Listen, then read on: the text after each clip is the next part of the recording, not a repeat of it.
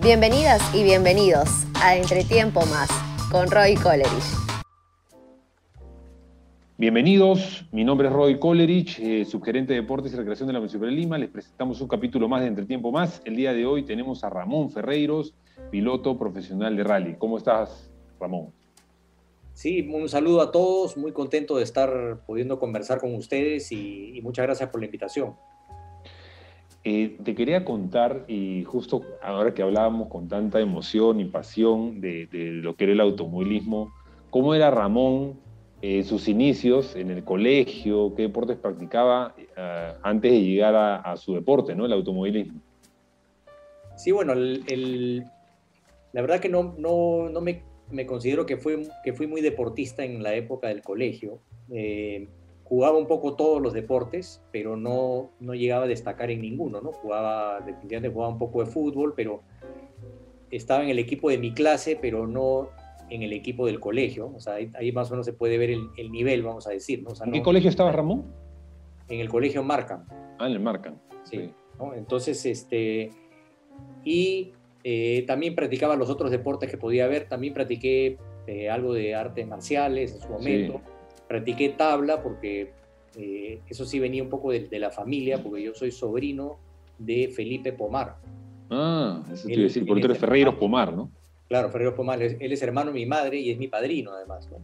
Mm. Ahora, no tuve mucha influencia de él porque él, él eh, se fue a vivir fuera desde muy joven, él se fue a vivir a Hawái a los, a los 18 años, ¿no? Eh, y no lo veía mucho, ¿no? Entonces sí practicaba la tabla, pero ¿por qué no me jalaba ningún deporte eh, ta, mucho o, me apasionaba tanto? Porque desde muy chico yo tenía clarísimo que el deporte que yo quería hacer y el que más me gustaba eh, y el que seguía con, mucha pasión eh, y le dedicaba mucho tiempo en, seguirlo y buscar información, porque en esa época era difícil encontrar información, era el automovilismo. Y dentro del automovilismo, sobre todo el rally. El rally era lo que más eh, me gustaba, porque era lo que veía, ¿no? Yo, iba con mi padre a ver las carreras, eh, íbamos a ver la partida de Caminos del Inca, nos íbamos a Huancayo a verlos pasar en Caminos del Inca, eh, entonces el rally era más cercano que, que lo que era la Fórmula 1, si bien la Fórmula 1 ya, ya la pasaban a veces en televisión acá, los rallies era difícil, como digo, encontrar la información, pero era lo que, lo que yo buscaba siempre en la época del colegio, ¿no? Y, y escuchaba las carreras por radio, ¿no? La transmisión mm. de Caminos del Inca era llevábamos las, las, radios escondidas, o llevaba yo la radio escondida, teníamos, tenía otro compañero en la clase que, que, que escuchábamos la, la, carrera en vivo, porque era durante la semana, nosotros estábamos en el colegio, y, y escuchar la, la narración ¿no? de, de, Lucho Isuski. Lucho Isuski a lo largo ya. Que, que narraban Camino del Inca en esa época, que era muy emocionante, porque era la única manera de seguir esta competencia. ¿Cuántos años tenías tú ahí? ¿En qué año estabas de, yo, te, yo empezaba a seguir Camino del Inca desde los 7, 8 años. ¿sabes? O sea, ah, muy, yo me imaginaba joven. secundaria, estamos hablando de primaria. No, no, no, muy joven. O sea, para mí desde chiquito lo que, lo que más me interesaba, y eso, esa afición no sé de dónde salió la de las carreras en sí, porque yo le, le pedí a mi padre que me lleve a ver la primera carrera que vi en mi vida, ¿no? que fue unas 12 horas peruanas en el circuito de Santa Rosa, pero el circuito de Santa Rosa de la playa, ¿no? Que, claro. Bueno, y que me acuerdo que ganó Schettini, eso fue en el año 69, o sea, estamos hablando de que yo tenía eh, más o menos 5 años, 5 a 6 años, y ahí le dije a mi papá, quiero ir a ver la carrera de autos, ¿no? Entonces, eh, de ahí en adelante ya pues le pedía siempre que me lleve a las carreras y, y, así fue creciendo mi afición, pero yo creo que nací con esa afición de todas maneras al, al automovilismo. Que no venía de la familia, como tú lo dices, al menos por el lado de Ferreiros y por el lado de Pomar, no no, no, no había, había, nadie que corría, ¿no? A mi papá le gustaban los carros, pero no, era, no tenía ni fotos de autos de carrera ni nada. O sea, mm. era, él era aficionado, siempre le gustaron, pero nunca corrió, ¿no? Nunca llegó a correr autos. Y, y entonces yo creo que la afición eh, me nació de algún lado, ¿no? porque era, claro. era muy potente, muy fuerte. O sea, no, no, yo no pensaba en nada más que no sea eso. ¿no? Y jugaba con, con los carritos de chiquito. Eh, y eso era lo que, y como digo, buscaba, eh, apenas ya tuve un poco más de edad, era buscar la información. Yo me iba a los kioscos, y me acuerdo que oh. venían revistas que venían de Europa y buscaba por diferentes kioscos información de, de automovilismo que, que, no era fácil de encontrar, pues en esa época no había internet. No. Eh, y en la televisión también era muy limitado lo que, lo que llegaba acá al Perú. Solo uno podía leer lo que veía en la televisión o lo que podías comprar en el kiosco, ¿no? Así es, así es. Y, en eso, y en eso, por ejemplo, entiendo que tuviste una colección de niños de autos pequeños escala o no? Sí, los carritos, ¿no? Era el, era el regalo que pedía siempre, ¿no? Me decían, ¿qué, qué quieres avioncitos, soldaditos? No, no, quiero carritos. Eh, Pelota, aviones, carro. sí, entonces eso era lo que, lo que más tenía de todas maneras, ¿no? Tenía una buena colección de, de estos autitos, pero yo me acuerdo que hacía carreritas, yo mismo hacía carreras ah. tipo rally por, por la casa, ¿no? Eh, y hacía que se volteen los carros, que tengan el accidente, pues y todas esas cosas, ¿no? Que entraban a la zona del taller y arreglarlos. Todo, toda la... Ya uno se va imaginando el, de niño, pues se va imaginando todo. me acuerdo clarito cómo yo solo nada más hacía, entre todos los carritos, hacía como una carrera por toda la casa, que era como, como el camino del Inca de mi casa. Claro. Me daba la vuelta a toda la casa. y, y, por ejemplo, la primera vez que te subiste un auto, ¿te recuerdas, recuerdas que tú, al menos no sé si como, como piloto, ¿no? De, de, un auto o, o, cómo pudiste de repente subirte a un primer auto que tú hayas visto, sí. que te acuerdes? Sí, bueno, mi padre sí tenía muchas amistades en el automovilismo. Él, llegó a ser dirigente del CAS, eh, más o menos en los 60 y pico, ¿no? O sea, cuando yo era muy niño, muy, muy, eh, creo que antes de esta carrera, porque me acuerdo que no estábamos ni en los pits ni nada, cuando fuimos a esta carrera en el año 69, estábamos parados como un, uno más en la tribuna. Yo creo que si, si él hubiese sido dirigente hubiese estado en los pits, ¿no? Sí, eh, claro. Pero sí conocía gente. Yo me acuerdo la primera vez que me subo a un carro de carrera fue, eh, no sé cómo llegó la, oportunidad, em, pero estuvo él conversando con Tomás Herne. Tomás Herne fue un ah. piloto que ahí en los años 70, 80 eh, le fue muy bien, o sea, ganó muchas carreras y todo. Y, y Tomás en un momento agarra y dice, oye, pero ¿por qué ¿por qué no le dices que venga y voy a ir a probar el carro la próxima semana? ¿Por qué no se vienen al taller y lo llevo a tu hijo a dar una vuelta con el carro, con el auto de carrera? y yo pues no paré de decirle a mi papá, vamos al taller, hemos quedado tal día, hemos quedado tal día. Todos los días, estaba pensando en el taller. yendo al taller y me sentaron en el asiento del costado, me puso los cinturones y nos fuimos a Manchay, me acuerdo. la zona de ah. Manchay no había nada, era puro camino de tierra, no había una sola casa, que ahora ya pues eso es... Sí, todo poblado. Una ciudad, ¿no? Eh, pero no había nada por ahí y, y, bueno, fue mi primera sensación adentro de un carro carrera, que, que, fue inolvidable realmente y, ahí yo dije, pues esto es lo que yo quiero hacer cuando sea grande. Desde, desde, pequeño lo sabías, ¿no? Eso es algo sí, que... claro. y de ahí, ¿cómo, ¿y cómo avanzas en tema de karts? ¿Pasas a karts? No, no, no, no, porque si bien íbamos a todas las carreras con, con mi padre, me llevaba, el hecho de que yo corra creo que no, no le hacía mucha gracia. ¿no? ah, ok, ok, ok. y, y, hacerme correr karts era eh, como abrirme la puerta, ¿no? Sí, claro, ahí ya te este quedabas. Yo me acuerdo que en el colegio, era un año menor que yo en el colegio, pero sí lo conversaba bastante con él. Estaba Neto, Neto Yohamos, hablando. Ah, Neto. Ah, ah, y, Neto este, ya corría karts cuando estábamos en el colegio. ¿no? Mm. Eh, y yo me moría de ganas de, poder tener esa oportunidad, ¿no? de, poder correr karts, pero no, no, pues nunca se dio la oportunidad. Entonces, em, yo tuve que, yo, yo empiezo a correr fuera del Perú. Y la razón por la cual yo empiezo a correr fuera del Perú fue más que nada porque mis padres no querían que yo corra. ¿no? O sea, no, nunca me dieron la oportunidad y, y, es un deporte pues donde no es como, como algunos otros deportes que te vas al, a la canchita de la esquina y... Claro, y comienzas a jugar con, con, el resto y ya, ya, puedes entrar de repente un equipo, armar un equipo y, y, ya empiezas a hacer el deporte que te gusta, ¿no? El automovilismo, dependes de, de una máquina que cuando eres muy joven eh, necesitas el apoyo pues de, de, alguien que te, que te pueda financiar esto, ¿no? Entonces, eh, al no tener yo el apoyo de, de, mis padres, no había forma que pueda correr. Y creo que, si no me equivoco, y hablando acá eh, también con Rubén, creo que, si no me equivoco, te mandan a estudiar fuera, ¿no? Sí, pero la, más que nada la razón de estudiar fuera fue una idea que yo propongo. Ah, ok. Porque, bueno, mi padre había, había estudiado fuera en su momento, eh, Entonces yo digo, oye, pero, pero no la propongo pensando en mi futuro académico, ¿no? Definitivamente. Yo, yo propongo esa idea porque sabía que la única oportunidad que yo tenía para correr, a empezar a correr, era si yo vivía afuera. Y yo dije, de alguna manera me busco la vida afuera y, y, veo la opción de poder correr, ¿no? Eh, entonces, yo creo que por ahí viene la idea de, de, ir a estudiar fuera y... ¿Estados Unidos?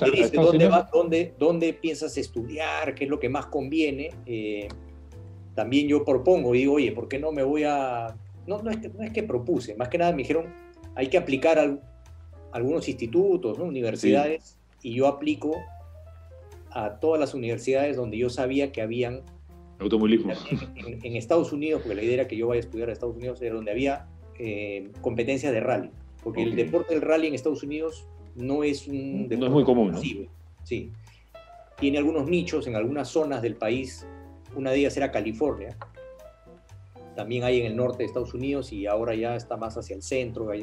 ahora eh, siempre ha habido buenos campeonatos ahí, pero California era el más, donde más actividad había. Entonces, eh, logré convencerlos de que las universidades en California eran las mejores y, que, ahí es donde tenía que ir. ¿no? Y, bueno, hasta yo me acuerdo que apliqué a varias y, mi padre me decía, pero ¿por qué no te vas a una universidad? Pues en el este de los Estados Unidos, donde hay universidades muy técnicas, muy buenas. Em, y yo estoy seguro que las aplicaciones que hice a esas universidades no las hice tan bien como las que hice para la Universidad de California, donde, donde me terminaron aceptando y porque yo quería ir a California, y no quería irme al otro lado de Estados Unidos, donde, donde no, se, no iba a estar muy lejos de, de la, carrera del rally. ¿no? Entonces, un poco por eso es que, que termino estudiando allá y, y apenas llego lo que hago es este, ir a buscar, pues me, fui a ver una carrera, ¿no? Y ahí me, empiezo a hablar con, con, equipos, con gente y, y empiezo a, a, ver la opción de, debutar ya en el automovilismo. ¿Y, y, ¿Y, llegas a debutar ahí también en Estados Unidos? Sí, claro, ahí empiezo, al año, un año, un año después de ya haber empezado a estudiar en, en esta universidad en Los Ángeles, Em, hago mi debut, que es en marzo del año 83. O sea, 1900, en marzo del año 83 corro mi primera carrera, una carrera muy cortita, una carrera que se corría toda la noche. Me acuerdo que la partida era, allá mientras más difícil te lo hacen, eh, mejor para... Así eran los rallies antes, ¿no? Eran muy, muy complicados. Era un rally que empezaba a las 9 de la noche y terminaba a las 6 de la mañana. O sea, corrías toda la noche. Nocturno. Por, por, unos caminos muy difíciles en el desierto que hay eh, arriba de Los Ángeles, en el sur de California, ¿no? Eh, y, y, ahí fue mi primera competencia, que era el, el carro que yo usaba para ir a la universidad, que era un carrito muy simple, con un motor 1600, creo, no muy potente, que lo único que hice fue ponerle unos amortiguadores más duros, una protección en la parte baja.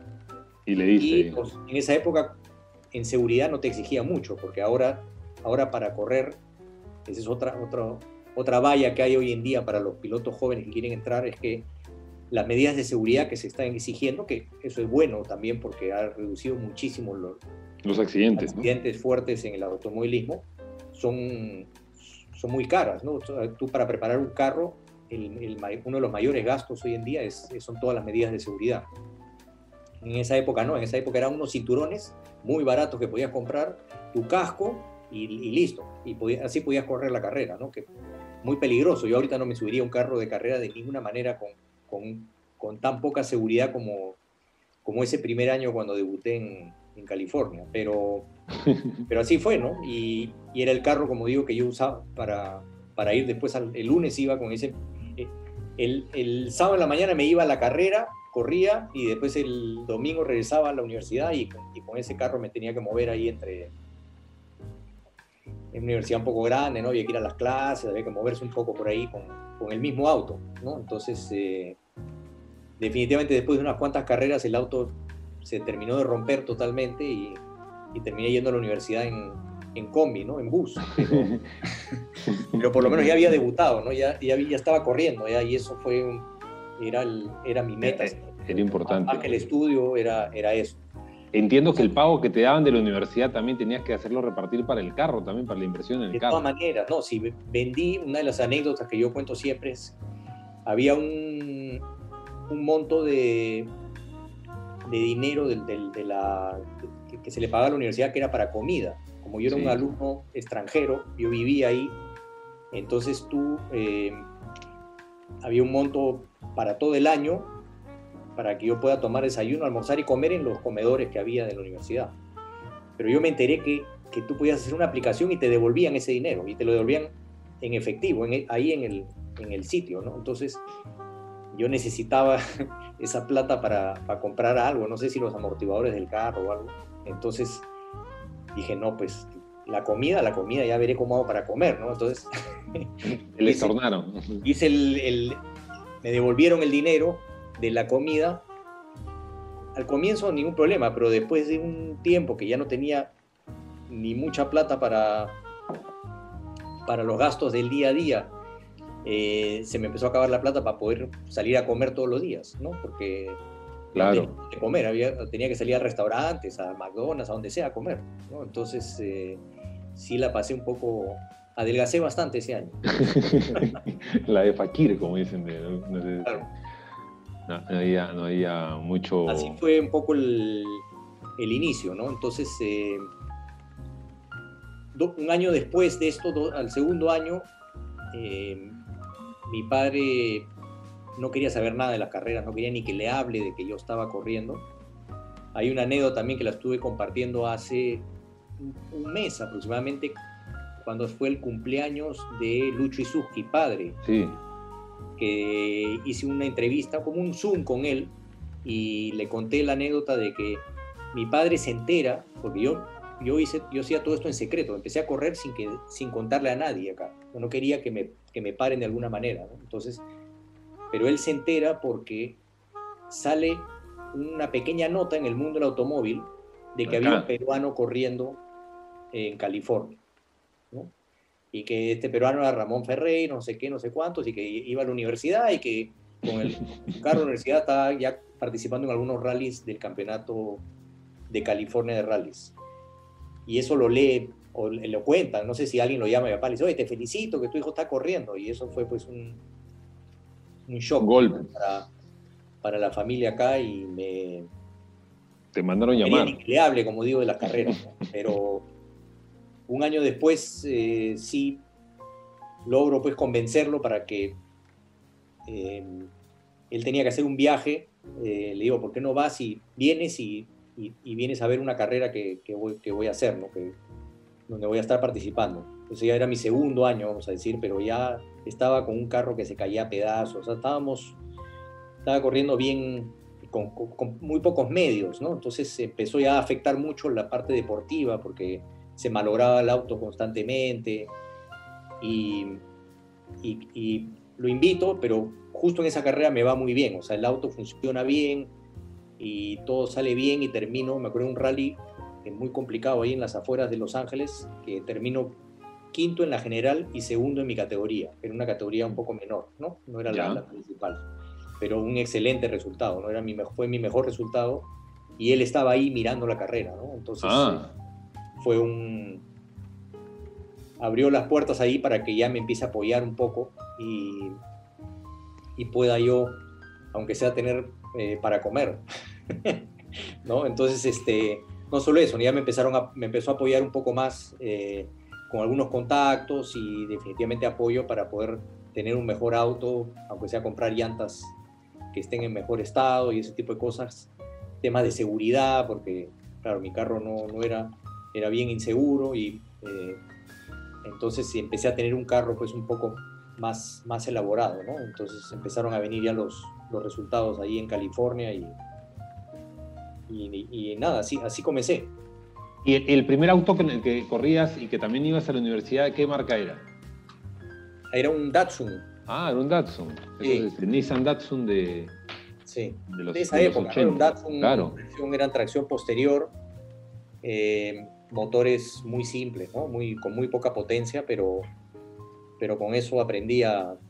Ya después pasé a un... Porque empecé, empieza a conocer gente, ¿no? Entonces, eh, había un finlandés que me enseñó mucho de manejo, me enseñó mucho, me hice muy amigo de él, un finlandés mayor que yo, ¿no? Pero él era preparador, él preparaba autos y corría, también era el campeón, había salido campeón varias veces allá en California.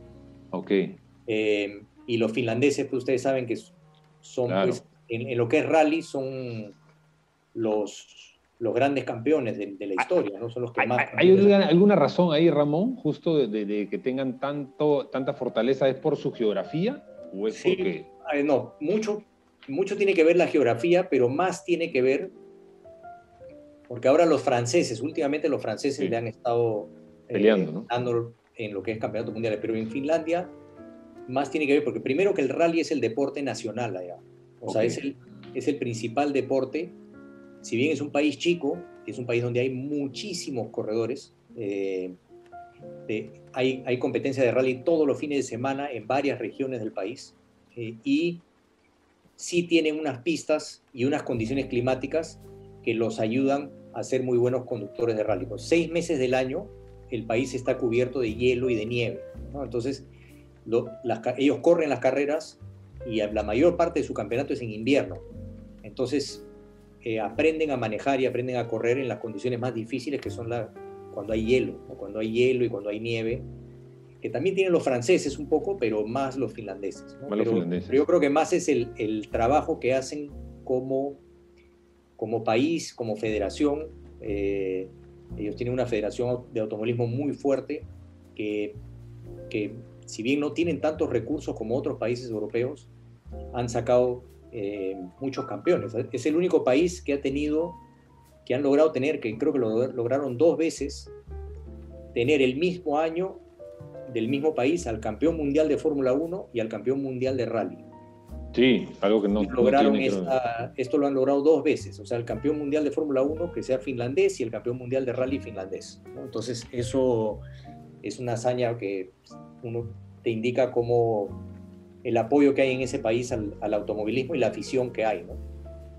Siendo un país pequeño, como tú lo has dicho, ¿no? Y no es que no es uno de los más fuertes de Europa tampoco, ¿no? Entonces... Y para que sirva como ejemplo para todos nuestros conductores en las calles del Perú, es el país donde más se respetan las normas de tránsito de toda Europa, que debe ser del que más se respeta del mundo, porque Europa son los más estrictos. Sí, sí. Entonces, una multa en Finlandia por velocidad, que casi no hay, pero te puede costar 10 mil dólares, ¿no? La, oh. multa. Claro. Y nadie corre, nadie va rápido, nadie corre, todo el mundo maneja perfecto, nadie se pasa una luz, nadie eh, pasa por la... O sea, manejan perfecto, ¿no? Y, y de ahí salen los mejores pilotos de, de, automovilismo, tanto han tenido pues de Fórmula 1 como de rally, ¿no? Entonces ese es un, buen ejemplo que deberíamos de seguir nosotros.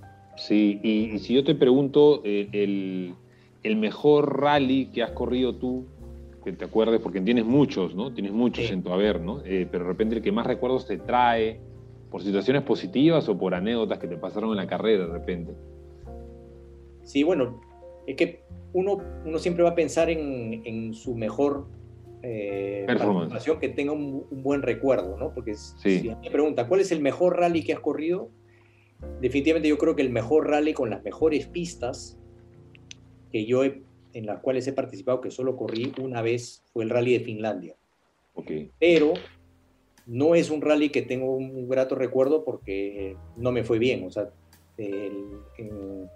empecé bien la carrera, pero muy el primer día, en la primera etapa, ya tuve problemas con el vehículo y me llevaron al final al abandono. ¿no? Primero tuve un problema que me hizo perder mucho tiempo y después ya tuve que abandonar. Entonces, deportivamente no fue un, buen evento, pero como pistas, definitivamente son las, porque a mí me gustan las pistas rápidas, a mí me gustan las pistas donde eh, se hace un promedio de velocidad más o menos alto, eh, por ejemplo, ¿no? a diferencia de una pista de, las, de la serranía del Perú, porque acá en el Perú, en la sierra, tenemos pistas con muchas curvas, muchas curvas, muy accidentado, ¿no? Entonces, ahí el promedio de velocidad es menor. Si bien estás yendo lo más rápido posible, como hay tantas curvas, no agarras tanta velocidad. Pero yo, yo soy un piloto que me gusta un poco más velocidad y allá en Finlandia los promedios de velocidad son altísimos. Son pistas muy rápidas, pero igual con muchas curvas, caminos de tierra, tiene muchos saltos, muchas subidas, bajadas, que, es muy espectacular para manejar. Y, y en cuanto al, al, por ejemplo, ¿no? Eh, tú, has, ganado en Inglaterra, en Francia, Argentina, ¿no? Sí, claro. ¿Qué recuerdos de...? de... sí, del campeonato mundial, después del rally de, de Finlandia, yo diría que, el, como, como mejor rally, pero yo diría que como mejor recuerdo en general, como el rally que más he disfrutado correr es el rally de Gran Bretaña, ¿no? Porque también es un rally bastante rápido, eh, caminos de tierra muy resbalosos, eh, condiciones climáticas difíciles, ¿no? Mucha lluvia, neblina, cosas así, eh, donde siempre me, me, fue bastante bien y, em, y además logré ganar en, en, campeonato mundial, ¿no? En el año 99 y en el 2001 tengo un, no un tan buen recuerdo porque terminé segundo em, en la categoría Grupo N. Perdí la carrera por dos segundos, 2.1 segundos, nada más. Nada. Pero pensándolo ahora, ¿contra quién perdí la carrera? Que en ese momento ya en ese momento era el campeón británico de rallies, que se llama David Higgins. Después David fue a hacer una carrera profesional pues muy exitosa. Eh, ganando campeonatos por todo el mundo y todo esto, y él estaba corriendo en su casa, o sea, él es como si yo lo trajese a David Higgins a correr acá a manchar y, le diga, a ver, vamos a, a, ver, gáname acá, ¿no? Este, entonces sí, al final me ganó por dos segundos, yo me acuerdo que me quedé muy, muy molesto, muy frustrado con, ese, con haber perdido ese, ese evento, pero pensándolo ahora no, no, estaba tan mal, ¿no? Hay que, hice lo mejor que pude y, y y eso fue. Entonces yo creo que en ese rally he tenido pues los mejores resultados y es un rally muy bonito que, que además eh, Gran Bretaña pues es, es, es, un país que también me gusta muchísimo, ¿no? Yo llegué a vivir ahí durante cinco años y, y tengo gratos recuerdos de, de vivir allá. ¿Tu, ¿Tu, preparación de alguna manera para, lo, para el Rally Mundial lo hiciste allá? ¿Estuviste en esa temporada previa, previa a las competencias, esos cinco años? No, tantos eh, eh, no fue así. Bueno, yo de, correr en Estados Unidos, em, otra vez convenzo a mis padres a decirles, oye, mira, vamos a poner la universidad en... En, stand-by, stand-by. En un stand-by, ¿no? En un pequeño receso, porque tengo la oportunidad, tengo un par de amigos allá, y tengo la oportunidad de irme a Europa y me gustaría irme allá a, a buscar y ver realmente si puedo eh, llegar a ser un piloto profesional de rally o no, ¿no? que eh, en Estados Unidos no se daba esa opción. En Europa sí, en Europa estaban los equipos, estaban los equipos que corrían en los campeonatos europeos, campeonato mundial, los campeonatos nacionales. Había muchos pilotos profesionales allá y, y eso era pues donde, donde uno quería estar si, si querías estar metido en el mundo del rally, ¿no? Entonces, em, dejo la universidad y me voy a vivir a Inglaterra con mi maleta, ¿no? Me voy con una maleta y me voy allá a, buscarme la vida, vamos a decir. Eh, y ahí es donde me quedo viviendo cinco años en Gran Bretaña. Ah. Después de Gran Bretaña viví cinco años en España. ¿no? Siguiendo tenías 20, 20, 25 en Inglaterra. No, yo me fui a, a, Inglaterra recién cumplidos 21 años. 21. Sí. Y, y me quedé hasta los 32 en Europa, ¿no? Eh, corriendo, corriendo todos los años, corriendo para buenos equipos, no en el campeonato mundial, todo eran em, competencias de campeonatos nacionales y de campeonato europeo. Terminando en el año 90 y... Sí, en el año 90, 91, 92, hasta el 93, que llegué a correr varias fechas del campeonato europeo con, con con equipos grandes, ¿no? con un equipo italiano que se llama Grifone, se llamaba, ya no existe el equipo Grifone, pero era en ese momento pues un, un super equipo y el auto que corría era un Lancia. ¿No? A los aficionados, grandes aficionados al automovilismo van a saber lo que es un Lancia o a la gente que viene de Italia, porque es una marca muy reconocida en Italia, y que en esa época, en los años fines de los 80, principios de los 90, era el carro que ganaba todas las competencias de rally, el auto más preparado y, la marca que ganaba los campeonatos mundiales de rally. Entonces llegué a tener un poco de apoyo de la marca Lancia y correr alguna fecha del campeonato europeo, que fue este, vamos a decirlo, lo, lo, mejor que llegué a hacer en, estas, en estos 10 años que yo estuve en, en Europa, ¿no? Pero ¿dónde aprendí más que nada? ¿Dónde entrené? Porque eh, trabajaba con equipos muy buenos, hacía muchas pruebas, hacía muchas pruebas de autos, trabajaba como instructor también en unas escuelas de, de rally con pilotos muy reconocidos que, que, eran mis jefes o compañeros míos y, y, uno va aprendiendo de todo eso, ¿no? Es un, un, aprendizaje que no, que no hubiese podido aprender acá en el Perú, porque no se trata solamente de, de saber manejar bien en un camino de tierra, ¿no? Es, hay mucho más para, para, ser un buen piloto de rally que, que se va aprendiendo en el camino y se va aprendiendo de gente pues, que, es profesional en esto y, y, ahí fue donde aprendí todo, todo, estos, todos estos temas, ¿no? Por eso cuando yo después regreso al Perú, porque el, equipo Lancia se retira del automovilismo en el año 93. Sí. Y a mí me afecta muchísimo porque yo tenía algo de apoyo de este equipo italiano que tenía apoyo de Lancia, de la marca Lancia, y este equipo se queda sin ninguna opción de poder hacerme correr. Entonces eh, yo me quedo ya en nada, ¿no? Ya llevaba 11 años casi eh, viviendo fuera y, me quedo un poco sin, sin trabajo, sin, ninguna opción. Y ahí regreso al Perú, que esto fue en el año 93, y empiezo a correr acá en el 94. Eh, y después vuelvo al Campeonato Mundial en el año 99. 91, fines del 98 hice una carrera y ahí ya vuelvo al, ya lo que es el Campeonato Mundial en el año 99 en la categoría N financiado por auspiciadores peruanos. Entonces, yo del año 94 sí, al 99. 98 corro en el Perú. Y, y, fue una época pues donde creció mucho el automovilismo a nivel nacional. Eh, se, eh, entraron muchas empresas a, a, auspiciar, a auspiciar el automovilismo, lo vieron como una buena eh, plataforma para, para anunciar sus marcas y terminamos en el año 97, 98, teniendo eh, muy buenos auspicios y fueron años donde yo gané. Yo en el año 97 gano Caminos del Inca y en el año 98 gano muchas fechas del Campeonato Nacional. Entonces, ¿Con, ¿Con, qué carro, ¿Con qué carro ganas el 97 y el 98? En 97 yo gano Camino del Inca con un Peugeot. Ah, con un Peugeot. Sí, porque yo había corrido 94, 95, 95 salgo campeón nacional con un Peugeot 96 ganamos también algunas fechas del campeonato, pero no me quedo en Camino del Inca. Fuimos aprendiendo en el camino. Sí, ruta dura, ¿no? y en el año 97 eh, gano Camino del Inca con el Peugeot, la general, ¿no? Entonces eso me abre muchas puertas hacia el futuro, porque en esa época ganar Camino del Inca, ganar etapa de Camino del Inca, significaba salir en la portada de la mayoría de los periódicos a nivel, a nivel nacional, sobre todo en Lima. Un prestigio. Eso era lo que, esa era la difusión, no, había, no existían las redes sociales, ¿no? no existía el internet, no existía el Facebook, o sea, la gente leía los periódicos y en la mañana todo el mundo compraba el periódico o todo el mundo veía el periódico en el kiosco.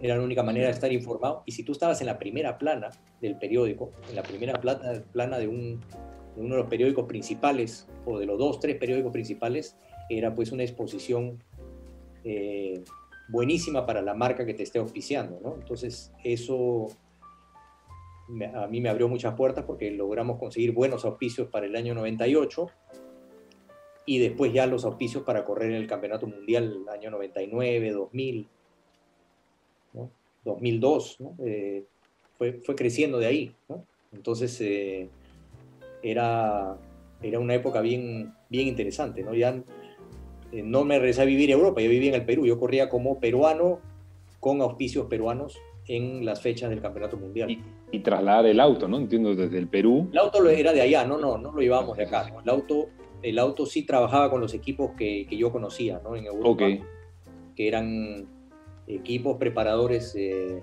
bastante buenos, lo que podía, lo que podía pagar, ¿no? Porque había, hay otros que eran más caros, que, que sabes que en el automovilismo hay una, hay una frase muy interesante que dice en el automovilismo, ¿no? Eh, ¿Qué tan rápido quieres ir?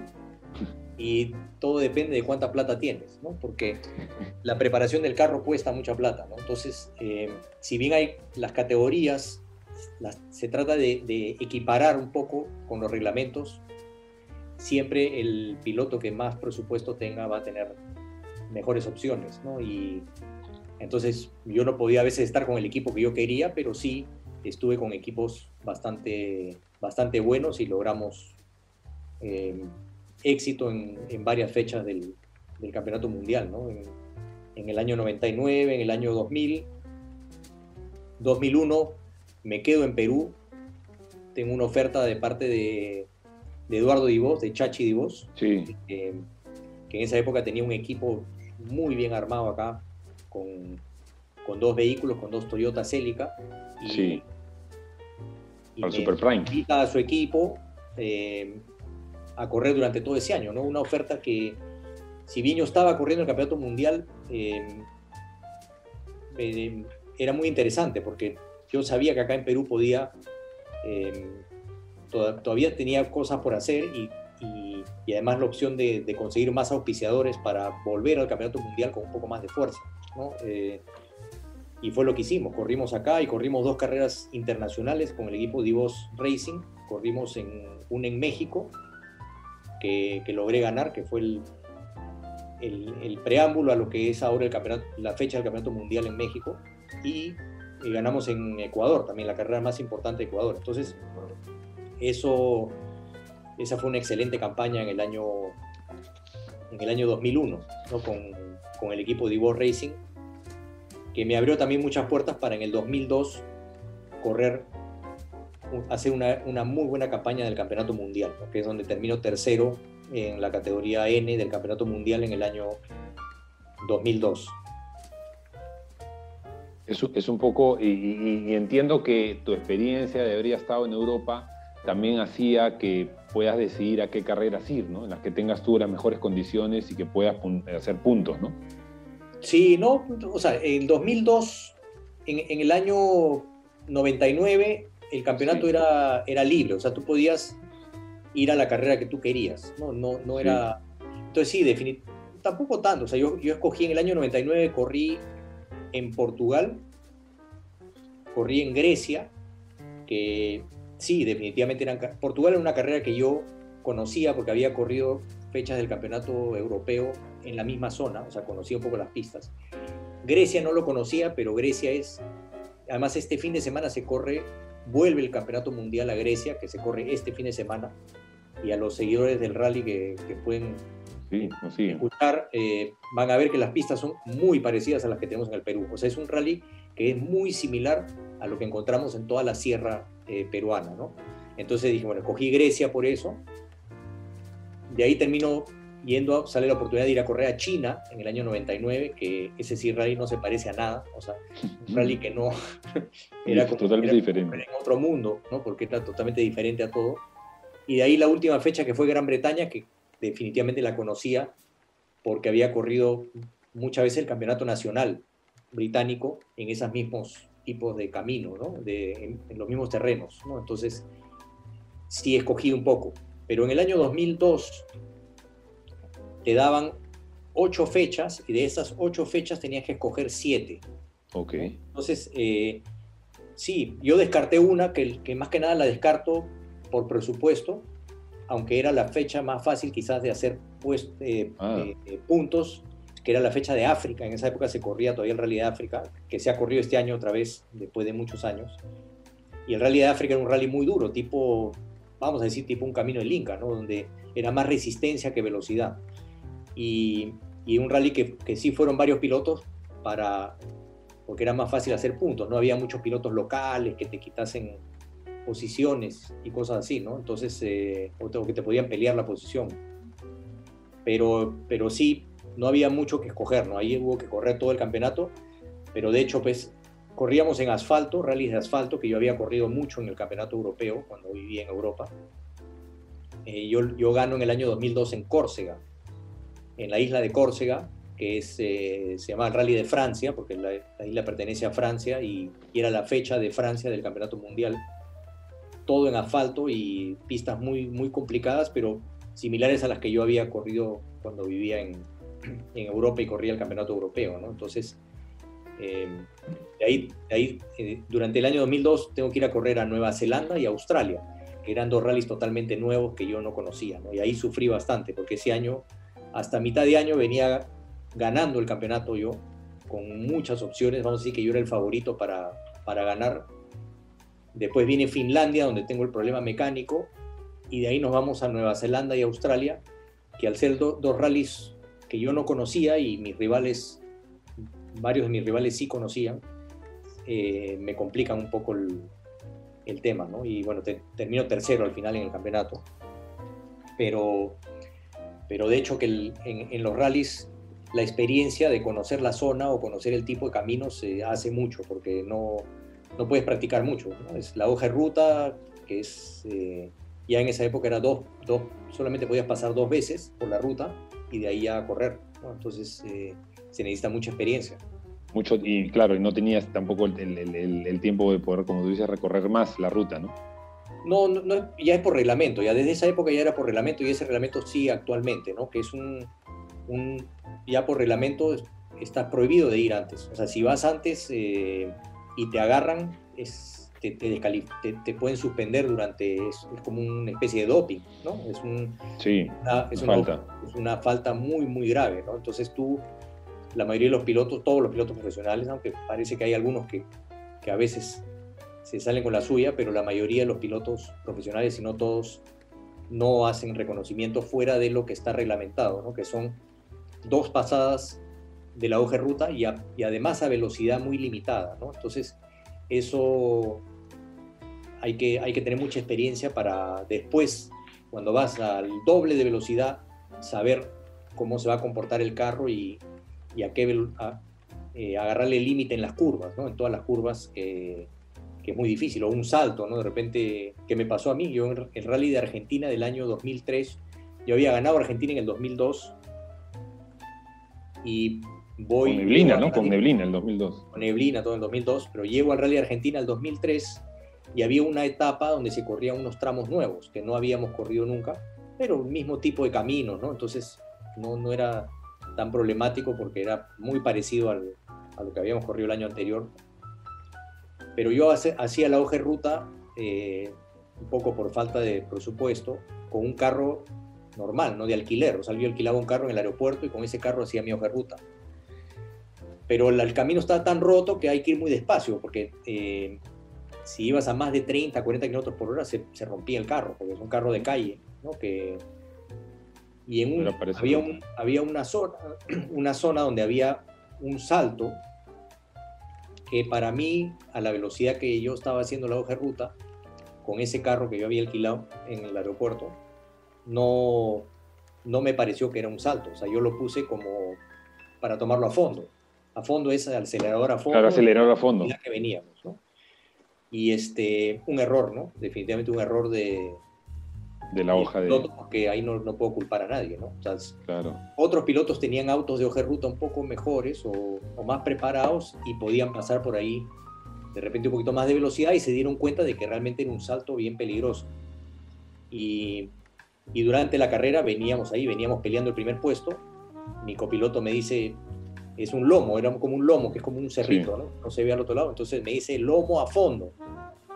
Y cuando tomamos el lomo, o sea, fue como si hubiese estado, como, como estar despegando en, en, un avión. O sea, era la misma sensación que cuando está despegando un avión, ¿no? Entonces este, el carro voló, pues voló, no sé, tres metros de altura. la caída. No parece mucho, pero tres metros de altura en un carro, a la hora que caes, o sea, se destrozó el carro. No, no, no, tuve un accidente, tuvimos suerte porque normalmente eso, eso termina en varias vueltas de campana. El carro cayó de punta y de alguna manera lo pude controlar y no tuve el accidente, pero se rompió todo el, toda la parte delantera del carro y tuve que abandonar la carrera. No, ya no pude seguir. Entonces, eh, ese tipo de cosas son lo que a veces hace la diferencia. Eh, un error, pero que que también se da por, por no haber tenido las, las herramientas necesarias durante la preparación de la carrera, que, a veces son historias que, la gente que está viendo desde afuera no, no saben, ¿no? No, no, entienden a veces o no saben porque es muy complejo el, deporte. Todos los deportes son, iguales, muy, muy complejos. Eh, eso, te iba a decir, ¿no? Eh, acá hablamos con Rubén también, eh, el tema en Argentina que ganas del 2002 y tu diferencia la hiciste un año antes, ¿no? Justo en la, en la zona de neblina, ¿no? ¿Por qué crees tú que quizás sacaste más diferencia en esa zona de neblina, ¿no? Que en otra, que en otra parte. El, yo creo que por la hoja de ruta, ¿no? El, el, sistema de hoja de ruta que, que, yo uso siempre me ha ayudado mucho en, en, en rallies donde no hay muy, muy buena visibilidad, ¿no? Entonces, eh, no sé por qué, ¿no? Porque es, es, una hoja de ruta un poco complicada, pero yo creo que con mucha descripción de, de lo, que, de, de lo que se viene en el camino. Y, y un excelente copiloto que me lea bien la hoja de ruta, porque él tampoco veía nada, o sea, ninguno de los dos veíamos. los dos. Entonces, este, veníamos prácticamente a ciegas, ¿no? Y, y, y, yo decía, bueno, ¿en qué momento se me va a aparecer un árbol por delante que no, que no lo tengo marcado? Pero eh, ahí fue donde hicimos la diferencia, ¿no? Y además le ganamos a pilotos que, muy reconocidos del campeonato mundial que, que, que no que normalmente no les podía ganar, ¿no? Y le, podemos, le pudimos ganar ahí, recuperé mucho tiempo y ahí es donde tomo el liderazgo de esa fecha de, Argentina y ya la seguimos peleando hasta el final y logramos ganar en el año 2002, ¿no? Con, con Diego Vallejo de copiloto, el español Diego Vallejo. Sí, y has tenido la posibilidad también de pelear con, eh, y de competir con Carlos Sanz también, ¿no? En el, Tour. Sí, bueno, siempre estuvo en la categoría mayor, ¿no? Lo que hay que especificar es que yo estaba en la categoría N, ¿no? O la Fórmula 2, vamos a decir. la N, se llamaba la N, pero en esa época, tanto así que, que yo el rally de Argentina termino décimo en la general, o sea, todos los carros delante mío eran autos eh, de, de la categoría máxima y yo termino como el siguiente, ¿no? Porque es como la Fórmula 2, o sea, el siguiente.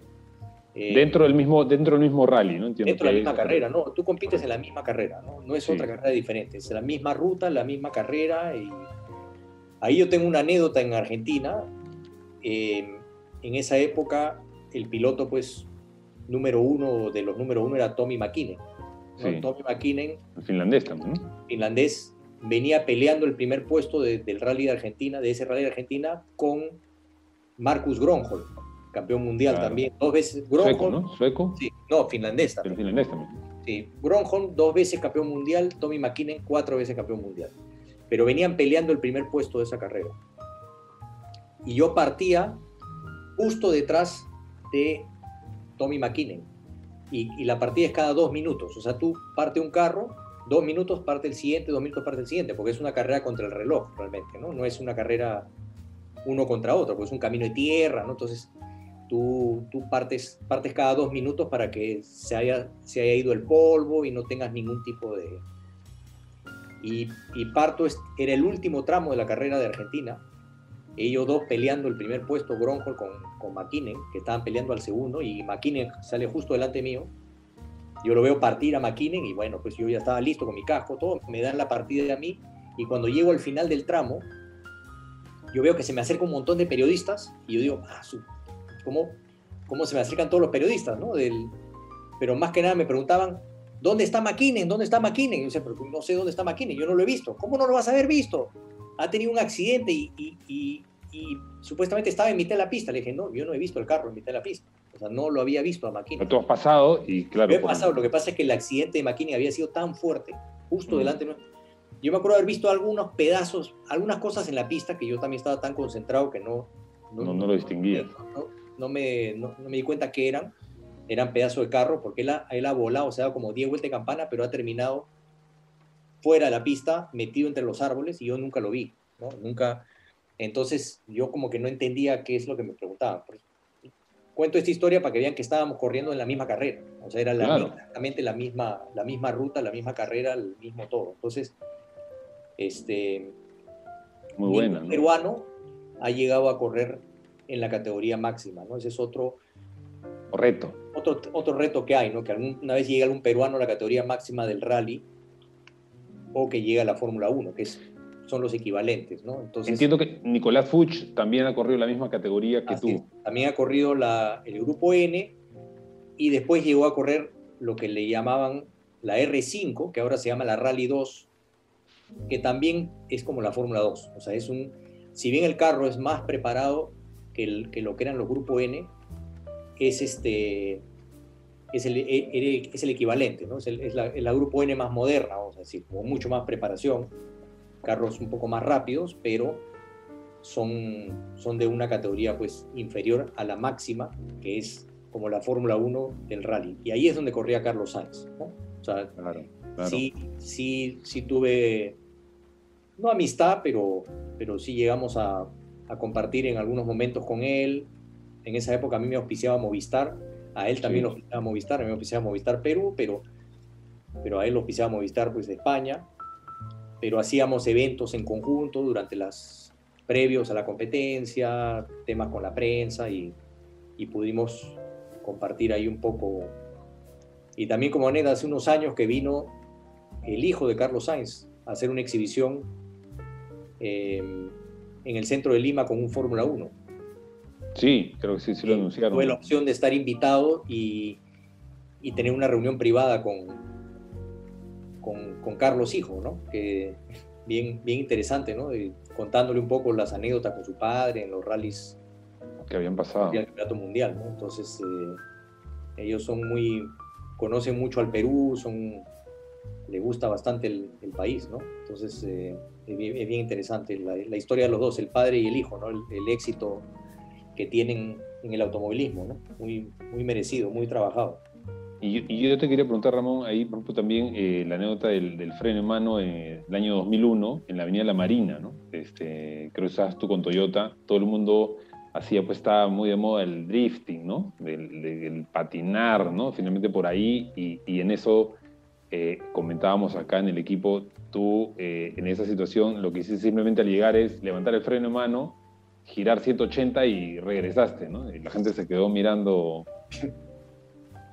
sí hubo una técnica muy, que, era muy usada, sí, fue mucho, o sea, él sí lo usaba mucho ahí en Europa, como digo, uno va aprendiendo cosas cuando corres allá y de repente acá no se había visto mucho eso, ¿no? no sí. Los pilotos acá no, no usaban esa técnica que es la del freno de mano, yo siempre digo, ¿no? El, freno de mano en los rallies no lo usamos para cuadrarnos, sino que lo usamos para entrar a las curvas. Es una técnica. Es una técnica, es una ayuda para entrar a la curva, lo, más rápido de lo que, de lo que se podría sin usar el freno de mano.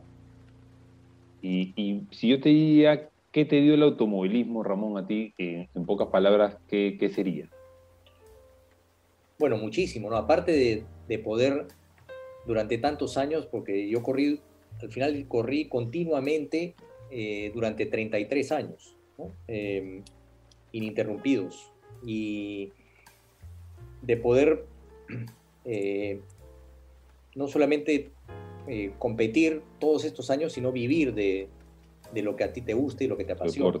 Yo creo que es, que es pues la suerte que tiene cualquier deportista profesional, ¿no? Eh, porque cuando te metes a algún deporte y para llegar a ser bueno en algún deporte te tiene que apasionar ese deporte. O sea, no creo que exista un deportista que no le apasione el deporte que pueda haber llegado, porque el sacrificio es tal que no solamente hace eh, falta el talento, ¿no? Es talento más sacrificio. Entonces el sacrificio viene de, de, la, de cuánto te apasiona, pues si no ya lo dejas, ¿no? Y te retiras. Pero aparte de eso, y terminando un poco con, con cómo, qué pasó después con mi carrera deportiva de, esos años del Campeonato Mundial, yo termino eh, siendo contratado en el año 2006 por una empresa que es la importadora de Hyundai mm. para Chile y para Perú que es Automotores Gildemeister. Gildemeister, ¿no? Y esto es en el año 2006 y sigo con ellos.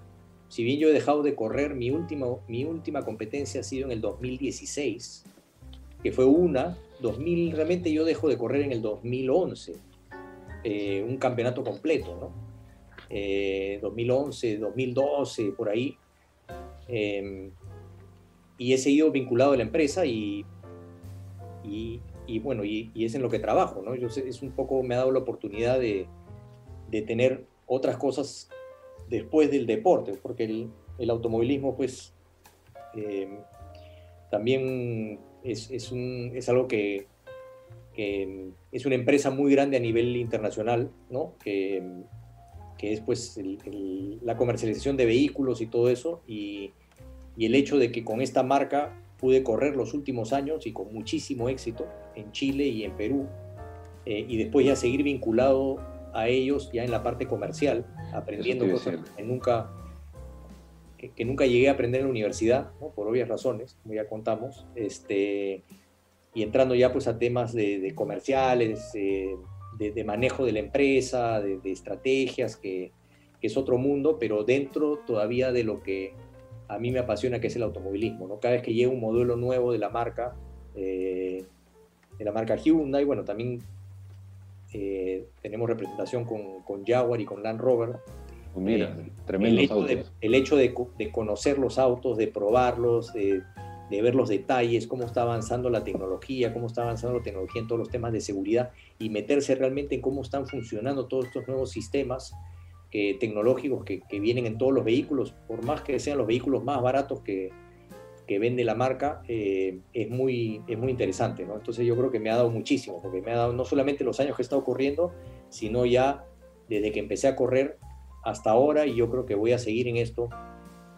Eh, haberle dedicado toda mi vida al, sector automotriz, como tanto en la parte de competencias como ahora en la parte comercial de vehículos eh, Eso... comerciales que, que compra el público en general. Eso es buenísimo, Ramón, lo que dice, porque la tienda se llama Ramón Ferreiro, ¿no? Yo veo ahí en Javier Prado, cerca de Hay una, claro, hay una, una, de las tiendas que, lleva mi nombre y, y, y, pero el trabajo con la marca es, un trabajo pues que es, eh, muy interesante, ¿no? Porque hacemos las pruebas, los lanzamientos, he trabajado mucho con ingenieros, han mandado ingenieros de Corea muchas veces acá a que trabajemos este, temas de, de puesta a punto, vamos a decir, de modelos que recién llegan a Perú. O sea, hacemos las pruebas con modelos actuales, pero traen algunas piezas que, que son pues eh, para modelos que recién se van a vender en unos años, pero ahí trabaja muy bien la marca, porque hemos ido, hemos recorrido el Perú entero con estos ingenieros, me han dicho, quiero ir a tal sitio, a tal sitio, a tal altura, lo más alto posible, hay que echar cualquier combustible, paremos en, ese, en esa chocita donde venden el combustible de un... Ahí el, el, mezclado. De un balde, de un balde, y ese es el combustible que queremos usar para ver qué es lo que pasa. Entonces, ese tipo de pruebas es muy interesante trabajar con ellos y ver cómo van desarrollando los vehículos, porque de, unos años después ya llegan los autos acá con, con todas estas nuevas mejoras eh, para los mercados que, que, tenemos y las pistas que tenemos en nuestro país y, y la verdad que, que es, es, es, bien interesante, ¿no? Muy, es, un, es un excelente trabajo. Otra vez disfrutando de, del trabajo que, que, yo creo que es la meta que, que buscamos todos. Claro, ahí ya la, las cuotas, ¿no? Ahí llegaste al mundo también, que yo trabajé muchos años en Renault, eh, cuando en realidad el 2008, 2011, y, Renault era un auto que también no era muy conocido, ¿no? al menos en el Perú, ¿no? porque en tanto internacionalmente tenía el tema de la escudería y todo, pero yo veía que había la problemática eh, de que justamente decían que los autos cuando tienen eh, mucho, hay un mucha humedad, los rompemuelles y el polvo, hacían que finalmente su mantenimiento tenían que ser en menor tiempo. La, la marca decía cada 20.000 kilómetros el mantenimiento en Europa porque era otra realidad, ¿no? Los, los, libros de los manuales de, de fábrica, ¿no? Entonces, eso es un poco, e, ese mundo entiendo que ahora te, te, toca y estás, y estás este, viendo, ¿no? Y desarrollando, pero siempre, ¿no? En un vehículo, ¿no?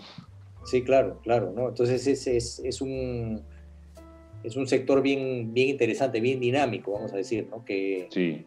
que va avanzando Ahora se vienen los autos eléctricos, que, que también pues eh, es el futuro, de todas maneras. Y nosotros como país podemos estar un poquito más atrasados que hasta que algunos países de la región en ese sentido, pero igual vamos a, a llegar a, a, tener muchos vehículos eléctricos a mediano plazo y a largo plazo todos, porque así es, así, así, va el mercado. El futuro.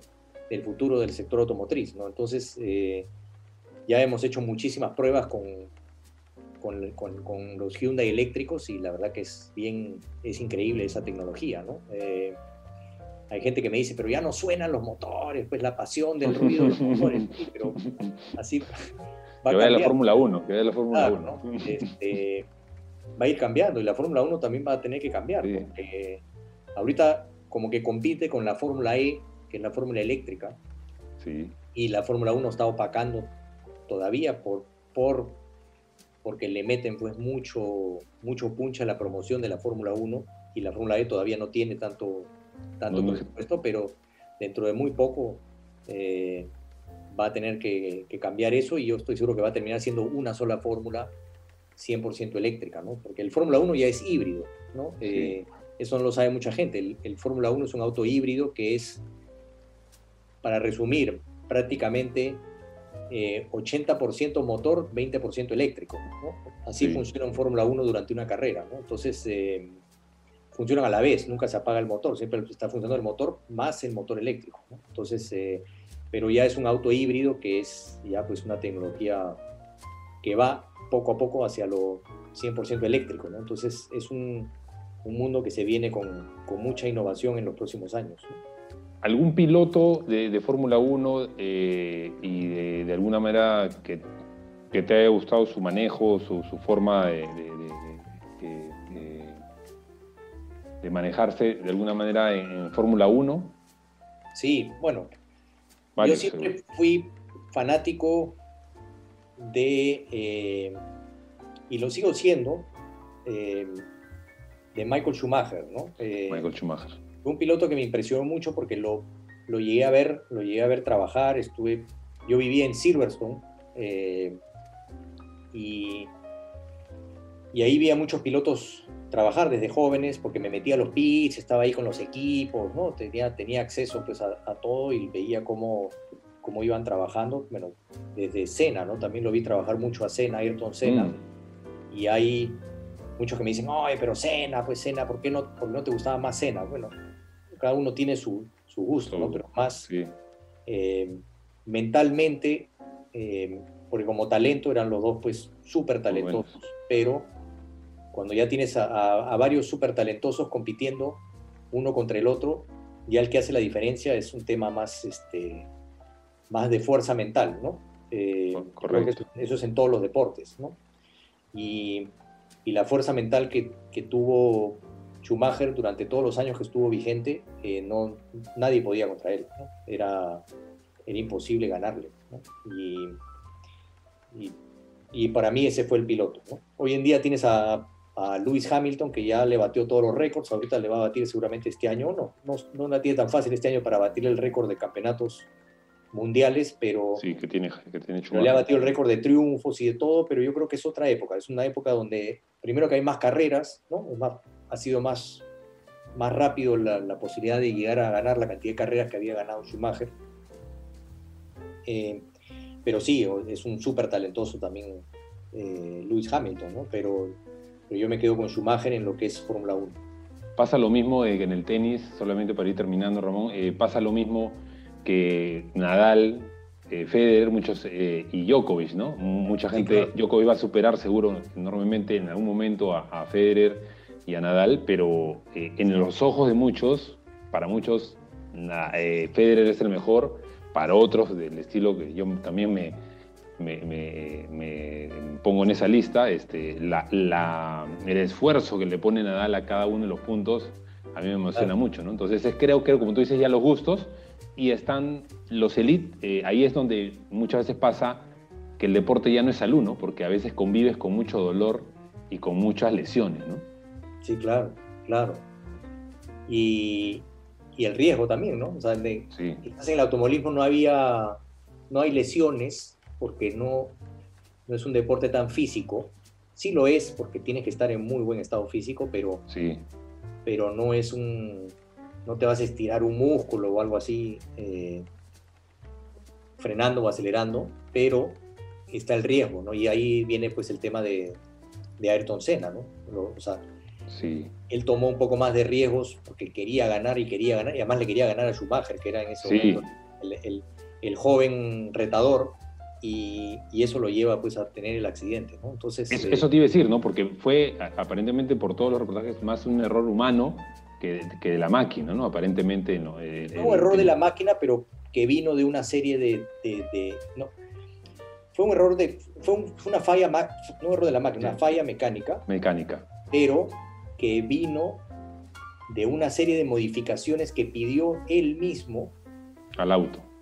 Para que le hagan al auto a última hora, eh, siendo, siendo unos carros tan complejos que es como un avión, ¿no? Oye, quiero que el avión le cambies tal cosa y vamos a salir a volar. No, pues oye, no, podemos, tenemos que probar y probar y probar antes de salir a volar, porque si, si, si se rompe, nos estrellamos y, y, y, ya está, ¿no? Entonces, este, no, es, no es tan fácil, pero él pidió una serie de cambios a última hora porque estaba presionado, estaba presionado de que, de que este joven eh, había venido y le estaba ganando y le estaba y, estaba quitándole protagonismo y aparte de una forma pues un poco arrogante y retador, ¿no? Eh, entonces ahí eh, yo no sé si fue fallo, fue un riesgo, fue un riesgo que él tomó. Fue que tomó. Un riesgo que él mismo tomó porque, porque él convenció al equipo y convenció a todos de que hagan esas modificaciones que al final terminaron siendo la causa del accidente. Sí, no, y grandes deportistas, ¿no? Este, muy queridos también. Y, hay muchas historias también así del automovilismo, ¿no? en general de esas rivalidades que quizás ahora han faltado un poco más eh, en la época de, Hamilton, ¿no? Por, por, esa expectativa que había, ¿no? Este Prost, Senna, eh, Piquet, ¿no? Este, muchas de las cosas que se tenían, este, creo que eso ha, mantenido muchos en, tendencia de, querer ver eso, ¿no?